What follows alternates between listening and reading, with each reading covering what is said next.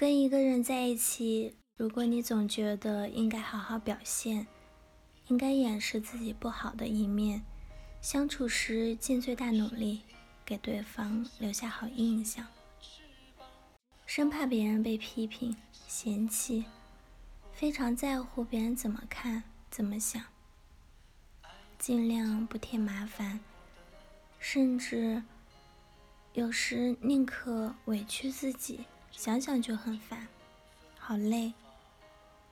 因为你不相信自己是被接纳的，不相信别人对自己没要求，即使别人对自己有点好，也不敢接受。人家愿意跟你建立关系，愿意爱你，对你好，因为你值得。然而你却有总有一种受不起的感觉，你总想着这给别人添麻烦了，多不好。别人的好还没来得及好好享受，你就想着怎么回报人家，生怕自己欠了别人的。拜托，现在当下好好享受，好好感动，好好被温暖，享受完了再回报，好吗？压力巨大，来不及感动就开始焦虑。该如何回报？根本无法享受那感觉，就像是周五晚上，美好的假期才刚刚开始，而你却满脑子都是假期结束，总是要回来好好上班的。没有单位会雇佣一个毫无贡献的人，然后就开始焦虑。下周不认真工作可不行了。你就开始讨厌工作了，因为你从来不曾真正休息，光想着如何工作。你也开始讨厌关系了，因为你从来不曾真正享受，光想着如何付出。虽然你还是很渴望，但你却不敢接受别人的好了，还得回报，还给别人添麻烦。好累哦，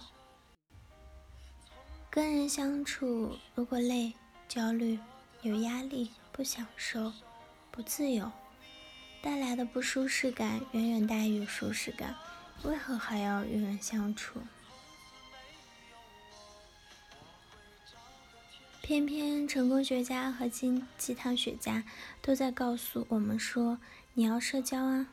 你要人脉啊，你要阳光啊，你要善言啊，然后你就又开始强迫自己，我应该去社交，潜意识听到的就是我应该去受罪，他就开始反抗，好讨厌，不想去。意识说你应该去，这是为你好，潜意识说太累，太焦虑，太痛苦，不想去。PK 战开始，而当你的精力在这场声势浩大却无形无影的内耗中都被消磨掉后，抑郁就会登场，说：“别想了，对世界的感觉再麻木点，你就不用消耗了。”你会发现，外向的人敢说、敢唱、敢跳、敢讲黄段子，可是你怕，怕自己说错了，还不如不说。因为你小时候就是这样，不说才是安全的，一说就被指责；不表现自己才是安全的，一表现就被指责不够好。外向的人的确容易说错话，然后被一些人喜欢，也被一些人讨厌。你敢吗？我猜，即使有九十九个人喜欢你，只要有一个人讨厌你，你就安慰自己：“我才不在乎呢。”然后就不敢说话了。你为了确保自己绝对安全和不被讨厌，闭嘴是唯一的选择。内向都是被自己吓出来的，因为内向者的潜意识目标就是我要说出一些话，让所有人都不讨厌我，都喜欢我。准备好这样的话题，并且准备好怎么说的时候，在最恰当的时机，我才能开口说出来，不然我选择等待，结果你可以想到吧？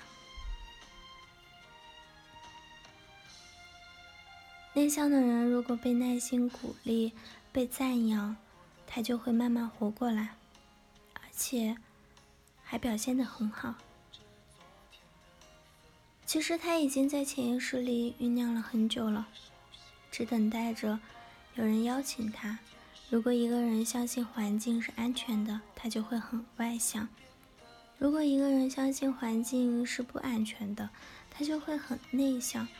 这个安全与真实的环境无关，只与内心的信念有关。而内心的信念来自于童年的经验。当你开始相信，其实你遇到的很多人都是接纳你的，对你不求回报的，认可你，你就开始享受起关系来，外向也就来了。